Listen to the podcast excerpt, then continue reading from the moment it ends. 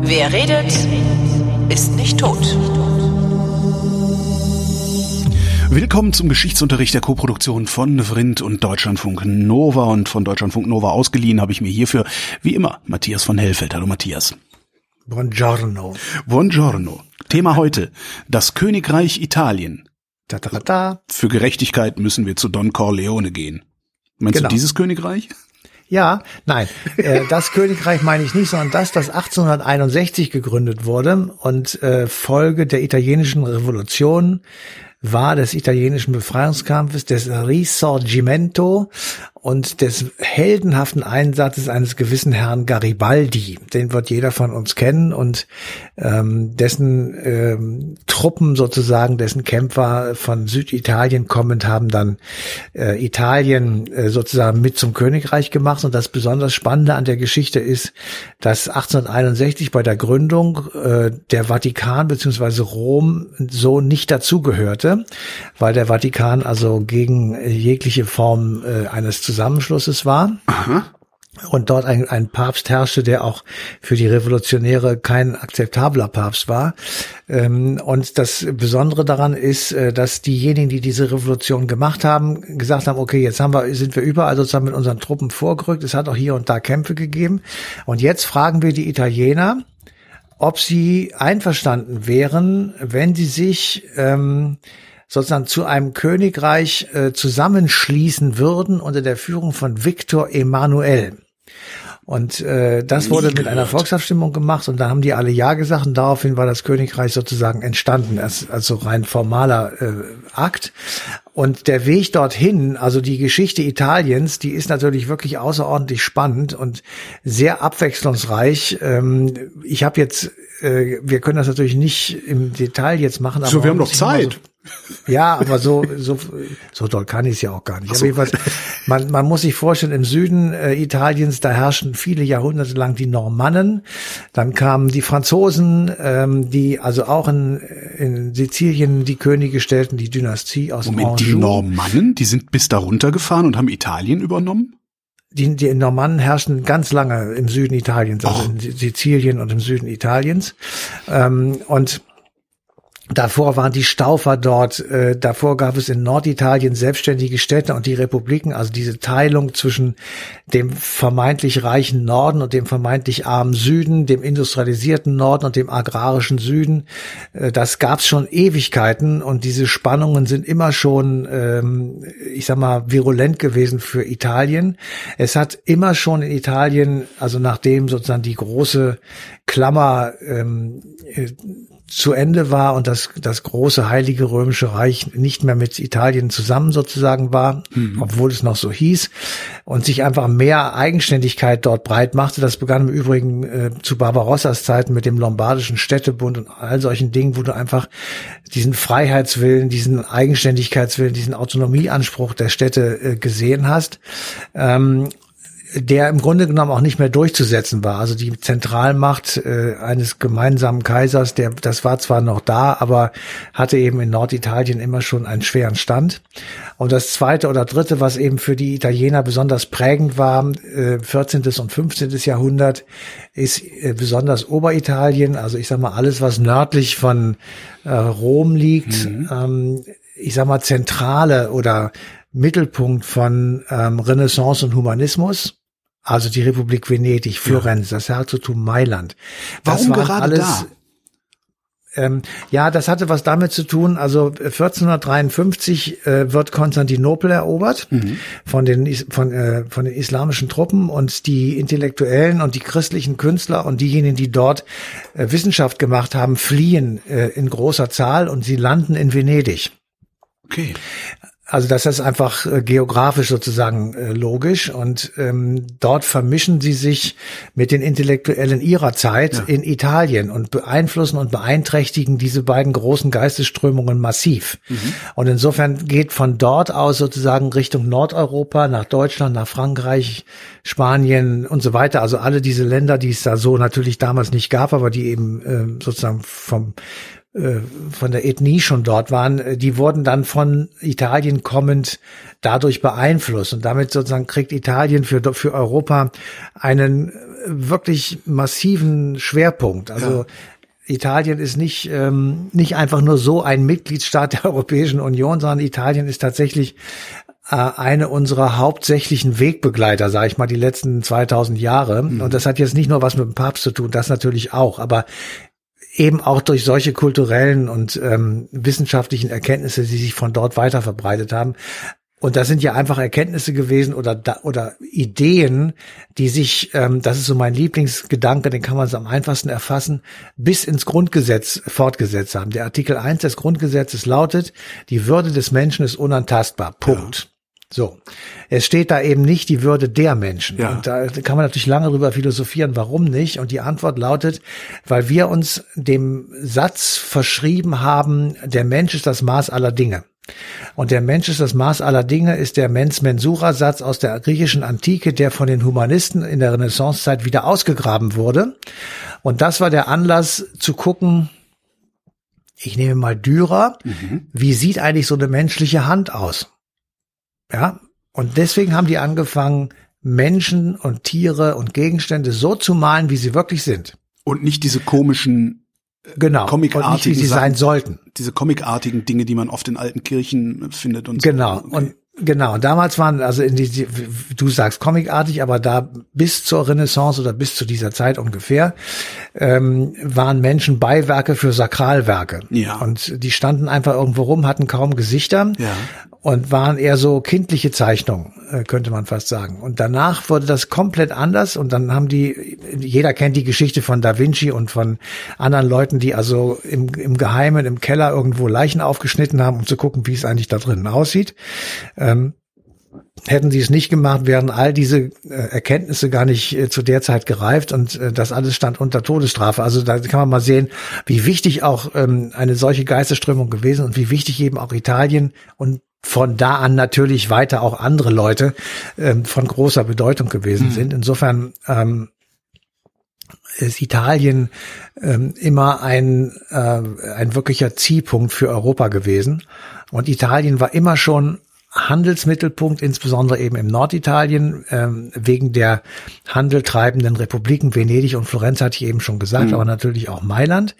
Ähm, und äh, man, man kann also äh, das fast so vergleichen wie die Hanse. Also oben ja. im Norden war es die Hanse, die eben weit, weltweit damals schon Handel getrieben hat. Und ähm, in Italien waren es halt die Republiken, die ähm, besonders wichtig waren. Da werden die Banken erfunden, da werden äh, Gesetze ähm, entwickelt, wie man ähm, es regeln kann, dass ein Teppichhändler aus Persien, ein Gewürzhändler aus Indien in Italien Ware anliefert und dafür trotzdem gerade steht. Das sind ja Sachen, die konnte man damals nicht so einfach machen. Heute geht ja. das anders, aber damals musste man sich einfach sozusagen was überlegen.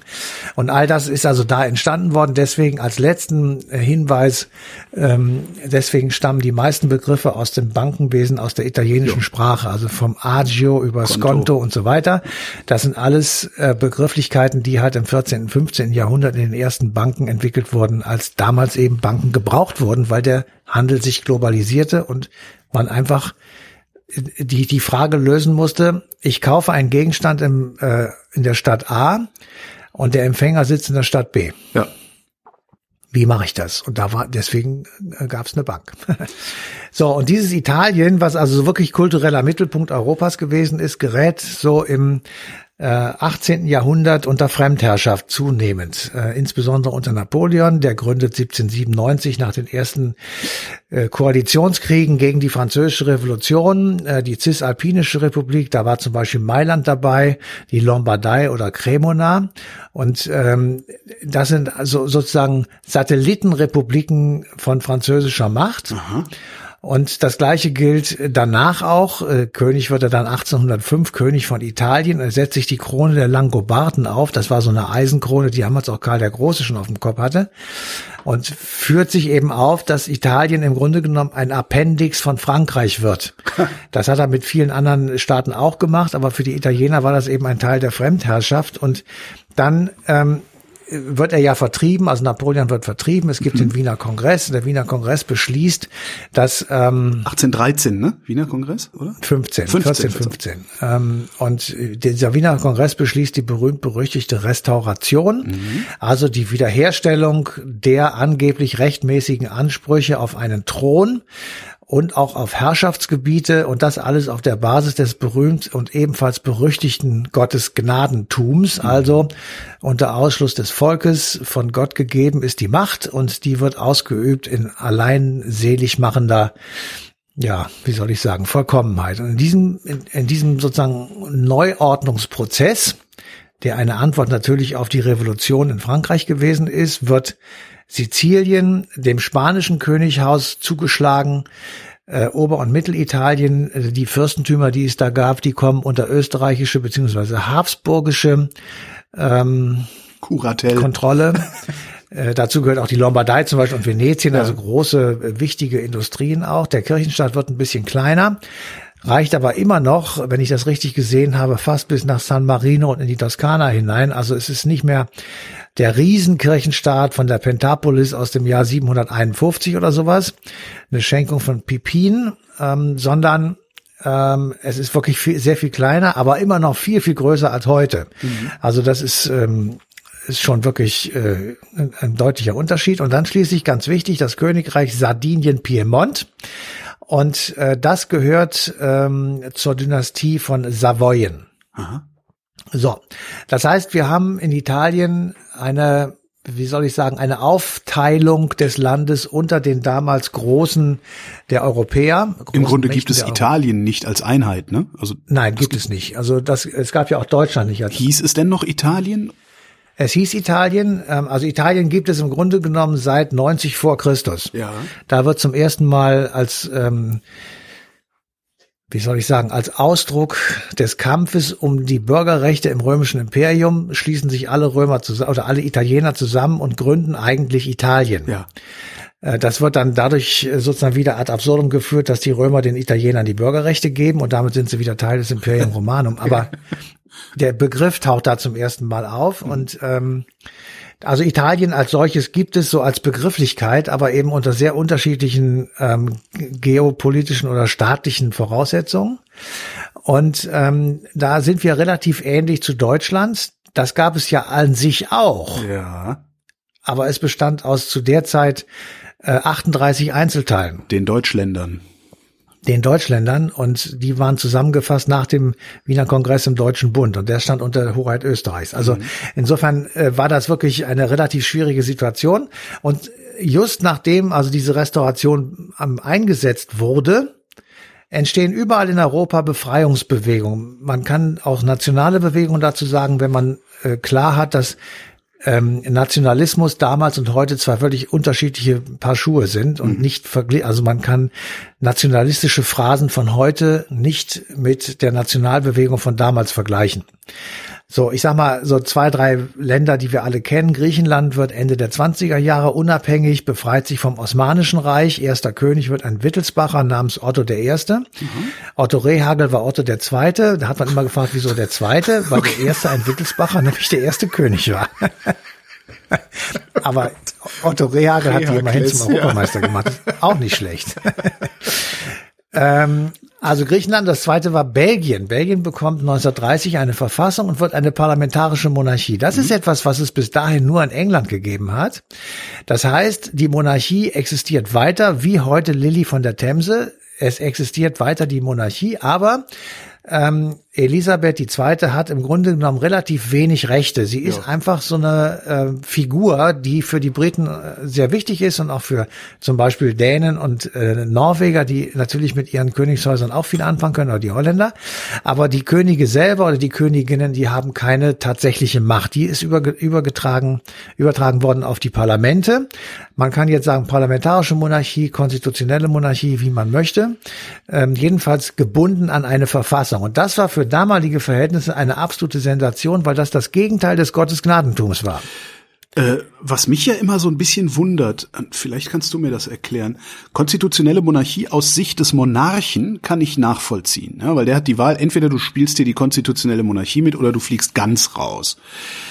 Aber warum sollte der neue Souverän, also das Volk, da mitspielen? Weil du brauchst ja den Monarchen nicht mehr. Der kostet ja, ja nur natürlich Geld. Natürlich brauchst du den. Du brauchst ihn ja auch heute in England nicht mehr, aber trotzdem will keiner die Monarchie aufgeben.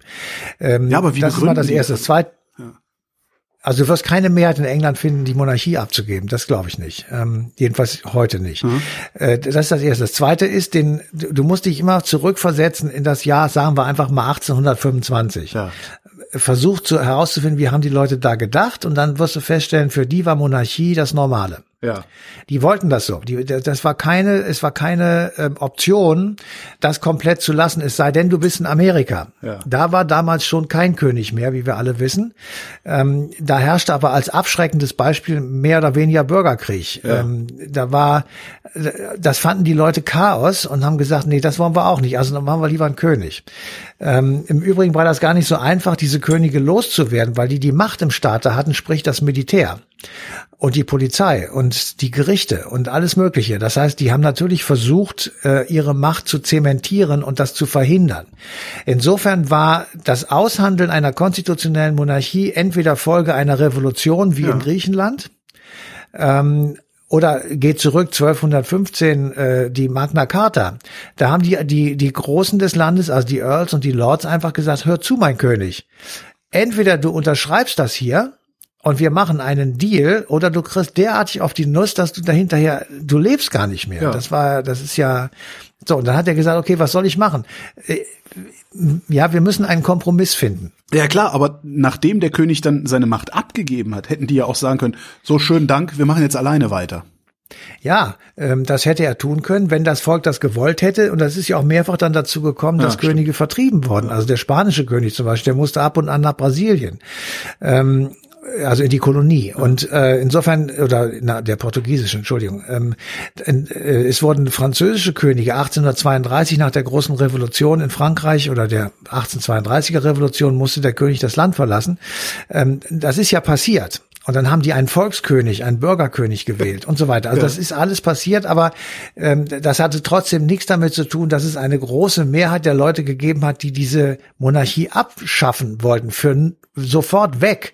Das gab es nicht. Selbst 1848 bei der deutschen Revolution äh, ist darüber diskutiert worden, wer denn von den verschiedenen Königen möglicherweise deutscher Kaiser werden könnte, mhm. der Österreicher zum Beispiel oder der Preuße.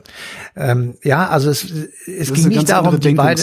Ja. Es, war, es war einfach nicht äh, auf ja. dem Schirm, genau. Andere Denkungsart. Ah, zurück, zurück nach Italien. Ich habe ja. noch nie vom König von Italien gehört. Warum nicht? Ähm, ja, weil du dich nicht bildest. ich dachte, du sagst jetzt sowas wie, weil er nur drei Jahre regiert hat und dann gekauft wurde oder irgendwie. Nein, nein. Nein, nein. Verdammt. Ähm, also, ich, wir machen es aber der, der Reihenfolge nach, ähm, weil nämlich in Italien etwas ganz Bedeutendes passiert. Ähm, die sehen, also überall kommt es zu diesen Nationalstaatsgründungen und zu dieser konstitutionellen Monarchie. Und in Italien bildet sich das Risorgimento. Das Risorgimento heißt eigentlich übersetzt Wiedererstehung, also die Wiedererstehung des alten, starken äh, Italien. So, das Ziel war ein unabhängiger Nationalstaat unter der Krone eines der möglichen Könige. Mhm. Und jetzt kommt dieses schöne Wortspiel, dass also ähm, der äh, Piemont, der sardinisch-piemontische Ministerpräsident, der hieß Cafur, es hinbekommen hat, dass sich die Italiener auf einen der damals möglichen Kandidaten schnell geeinigt haben, nämlich den König von Sardinien-Piemont. Der hieß Victor Emanuel. Mhm. Und äh, Victor Emanuel ist deshalb herauszustechen, äh, war, hat deshalb herausgestochen, weil er schon frühzeitig für sein kleines Königreich, Sardinien-Piemont, also die Insel und ein kleines Stückchen ähm, am Land, äh, eine Konstitution unterschrieben hatte und von sich aus gesagt hat, ich will das gar nicht mehr so alleine machen. Ja. Wir machen jetzt hier mit Parlament und Ministerpräsident daher eben auch Herr Kafur. So, der Carrefour hat eine Zeitung veröffentlicht und die hieß Risorgimento, also Wiedererstehung. Und dann hat er gesagt, wenn wir das in Italien alle so machen wie auf Sardinien, Piemont, dann geht es uns allen besser. Dann haben die Italiener gesagt, ja, das stimmt. Und dann hat, gab es den Schlachtruf Victor Emanuel Re de Italia. Ah. Und wenn du diese Buchstaben zusammennimmst, die ersten, dann kommt da Verdi bei raus. Victor Emanuel Re de Italia. Und jetzt klingelt bei allen mhm. natürlich der Gedanke Verdi, das ist doch der berühmte Musiker. Und das stimmt auch. Und der hat auch zu der Zeit gelebt. Und der hat eben das ein oder andere Liedchen, was er so komponiert hat in seinem langen künstlerischen Leben, der Revolution sozusagen ah. zur Verfügung gestellt. Und daher kommt, äh, dass eben manche Leute auch sagen, das ist ein Künstlername, der, den hat er sozusagen der wegen der äh, Revolution so genannt. Ach. Das kann ich nicht bestätigen, auch nicht ganz ausschließen, aber immerhin. Ähm, er ist äh, Teil immerhin dieser Revolution. heißt er heute so, ja. Ja, ja. Und es gibt eben eine schöne Geschichte von Mussolini. Ähm, der hat also dafür gesorgt, dass also dem Herrn Verdi eine, ein wunderbares Open-Air-Konzertgebäude ähm, gebaut werden sollte. Und dann war es schon halb fertig und haben sie ihm gesagt, Sie wissen ja, mein, mein Faschistenführer, äh, dass dieser Mann der Revolution nahe stand. Er hat gesagt, stoppen Sie den Bau! Und da stand lange Zeit, steht vielleicht immer noch eine Ruine herum. Das, das würde ja bedeuten, dass Mussolini noch blöder war als ich. Mussolini, die, das sind alle, die sind alle blöd, ist okay. auch egal. Also, ähm, also wir, wir haben jetzt, also wir, wir einigen uns auf einen Menschen, der hat 1848 diese Freiheitsurkunde äh, für Sardinien Piemont, also für sein Königreich äh, unterschrieben. Und dann ähm, gibt es eben sozusagen die große Stunde der Diplomatie. Camillo Benzo von Cafur, das war der damalige Ministerpräsident des Königreichs Sardinien, der handelt äh, mit einem der Territorialherren Italiens, nämlich dem französischen Kaiser Napoleon Dritten. Das war der Neffe von Napoleon Ersten. Er hatte aber nicht die, ich sag mal, Bravour seines Onkels, äh, sondern war ähm, ein Kleinkrimineller. Ja Nein, nicht. Äh, ich wollte jetzt auf sein geistiges Vermögen eine so. Formulierung finden, die ihn etwas unterhalb seines Onkels stellt. Sagen wir es mal vorsichtig so. Also, ähm, der handelt einen Deal aus ähm, und sagt also, wenn ähm, Sardinien von Österreich angegriffen werden würde, weil Sardinien möglicherweise Territorien äh, sich aneignen möchte, die zu Österreich gehören, ähm, würde Frankreich dann an der Seite von Sardinien äh, auftreten. Äh, Napoleon und das ist eben ein Ausruder und zieht sich dann aber wieder zurück. Es gibt lauter Hin und Hers. Schließlich und endlich gelingt es diesem Carrefour, ähm, die Lombardei von Österreich sozusagen abzuringen. Und er, er macht dort 1860 eben die erste von einigen Abstimmungen, die nämlich sagen, ähm, wollt ihr euch Sardinien Piemont anschließen, ihr Lombarden? Und die Mehrheit sagt ja. Insofern war ein kleiner Teil, das war 1860 schon ähm, sozusagen eine Staatsgründung vorweggenommen, aber ja. eben ein, ein, ein kleiner Teil nur. Und während das alles passiert, gibt es den von mir eben schon erwähnten berühmten Giuseppe Garibaldi, das war ein, ein wilder Freiheitskämpfer, ähm, der sich dieser Risorgimento-Bewegung angeschlossen hat, ein glühender Nationalist, ein glühender Italiener. Und der sammelt also Freiheitskämpfer von gleicher Statur um sich und beginnt per Schiff ähm, von Genua nach Marsala am westlichen Zipfel von Sizilien zu fahren und nennt das Ganze Zug der Tausend. Mhm. Und dort äh, trifft er auf einen äh, sehr schwachen und sehr unerfahrenen und sehr unbeliebten äh, Herrscher, nämlich Franz den Zweiten. Und Franz der Zweite äh, sieht also, dass er gegen den beim Volk sehr beliebten Garibaldi keine Chance hat. Es gibt einen Aufstand in Sizilien oder auf Sizilien. Ähm, der wird von Garibaldi unterstützt. Bald bekommt er den unter Kontrolle und kurz danach springt er aufs Festland über. Und einen Monat später steht er im Grunde genommen vor den Toren Roms und möchte Rom eigentlich einnehmen. Damit aber kriegt er mit Carrefour Ärger, weil der sagt, das ist, das ist so ein Punkt, ähm, das sollten wir besser nicht machen, sondern wir sollten äh, das achten, weil die Römer und der Papst, das ist ein, ein besonderes Verhältnis. Okay. Und ähm, in der Zeit herrschte Pius IX. in Rom und der war gegen diese Republikgründung und gegen diese ähm, gegen dieses neue Königreich. Und äh, der ist mir übrigens bekannt geworden durch äh, das Dogma von der unbefleckten Empfängnis ah. Mariens. Ähm, der hat das erste Vatikanische Konzil ähm, abgehalten, dass also dem ja noch ein weiteres folgte und auf den geht zurück, dass er die päpstliche, das päpstliche Primat der Jurisdiktion innerhalb der Kirche äh, festgelegt hat. Das ist das erste, ja, wie soll ich sagen, Dogma. Und mhm. das zweite war die päpstliche Unfehlbarkeit. Aha. Und ähm, der, damit der, hat er der, der, da hat das alles angefangen, ja? Der katholischen Kirche einen Bärendienst erwiesen. Ähm, und das Dritte, was von ihm zu sagen ist, es ist der, die längste, das längste Pontifikat, äh, das ist noch selbst sehr viel länger als von Johannes Paul II., nämlich 31 Jahre und acht Monate. Wow. Und ähm, dem konnte man also nicht so ohne weiteres dagegen äh, gehen oder, oder gegen ihn sein. Und insofern wurde die tatsächliche Gründung des Königreichs Italien mit der Hauptstadt Rom auf das Jahr 1871 verschoben und ähm, da war dann tatsächlich sozusagen alles offiziell. Aber 1861 war im Grunde genommen klar, es gibt ein Königreich Italien und der Viktor Emanuel, der bis dahin der König von äh, Sardinien Piemont, wird eben italienischer König. So und jetzt kommt die Frage, warum du keinen italienischen König kennst. Das liegt daran, dass der letzte vor deiner Geburt außer Landes getrieben wurde, aber eben nicht schon nach dem Ersten Weltkrieg und auch nicht als Mussolini 1923 mit dem nie mit dem angeblichen Zug nach Rom, der nie stattgefunden hat, äh, starker Mann in Rom oder Italien wurde. Er lässt den König am Leben. Das war damals der Victor Emanuel III. Der hat ihn nämlich, also der hat Mussolini zum Ministerpräsidenten ernannt und er war deswegen tatsächlich extremst diskreditiert. Ach was. Ähm, ja. Und wird, äh, aber eben weil er ihn ernannt hat, weil er sozusagen mitgespielt hat, mhm. nicht äh, von Mussolini abgesetzt, sondern er dankt 1946 ab, weil das italienische Volk natürlich ähm, naja, wie soll ich sagen? Ähm, Vielleicht die Schnauze voll hatte von den. Äh, mit ihm keinen großen Bock mehr hatte. Sein Nachfolger wird Umberto II.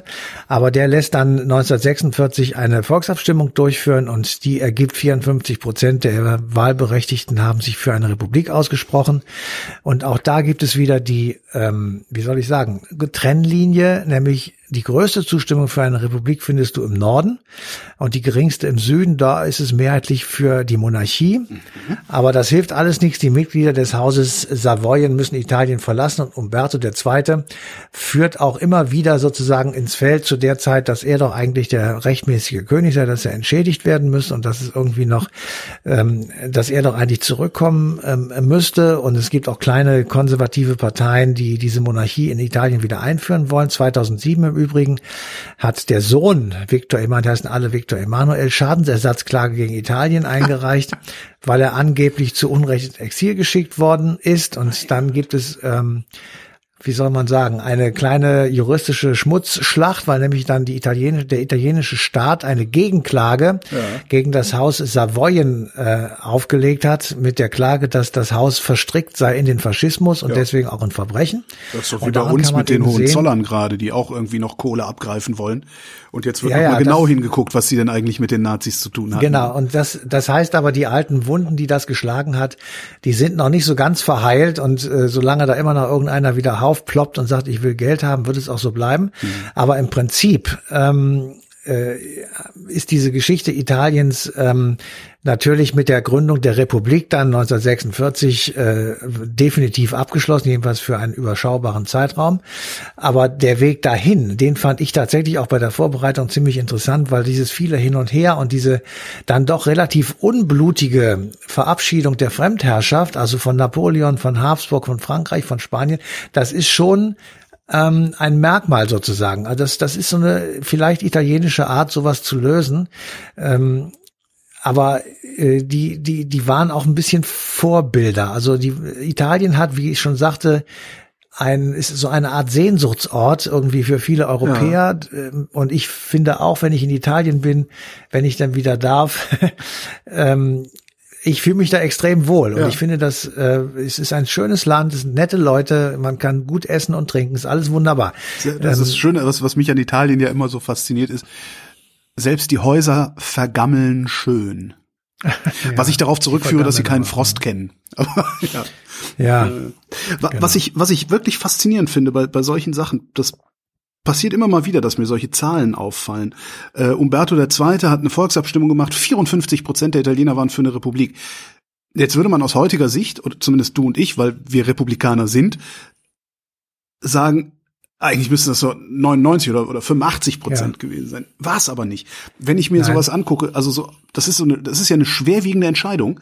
Brexit mhm. ist ja auch so ein Ding, auch eine schwerwiegende Entscheidung. Und die Größenverhältnisse sind doch so gering nur. Also 54 Prozent für eine Republik.